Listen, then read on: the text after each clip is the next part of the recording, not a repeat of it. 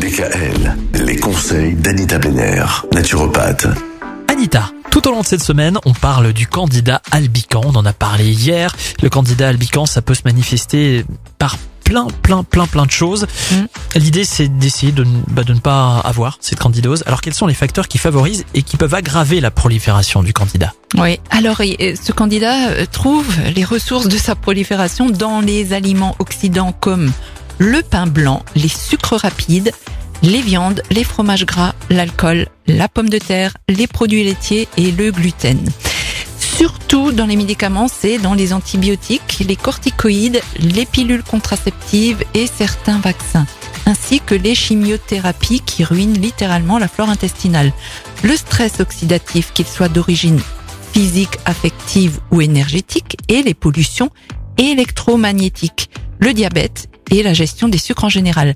Donc il y a les produits chimiques, les additifs euh, qu'on met dans l'alimentation, le mercure qui provient des amalgames dentaires et surtout euh, de tout ce qui est issu du sucre.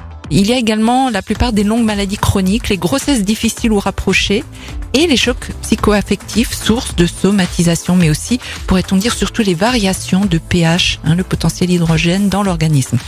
Pour en revenir au sucre, quelqu'un présentant une candidose est envahi de pulsions qui l'obligent à consommer du sucre. Alors là, c'est même plus la volonté de la personne qui, qui a le dessus, c'est bien cet envahisseur qui a pris les commandes et qui veut à tout prix son carburant, à savoir le sucre. Ah oui.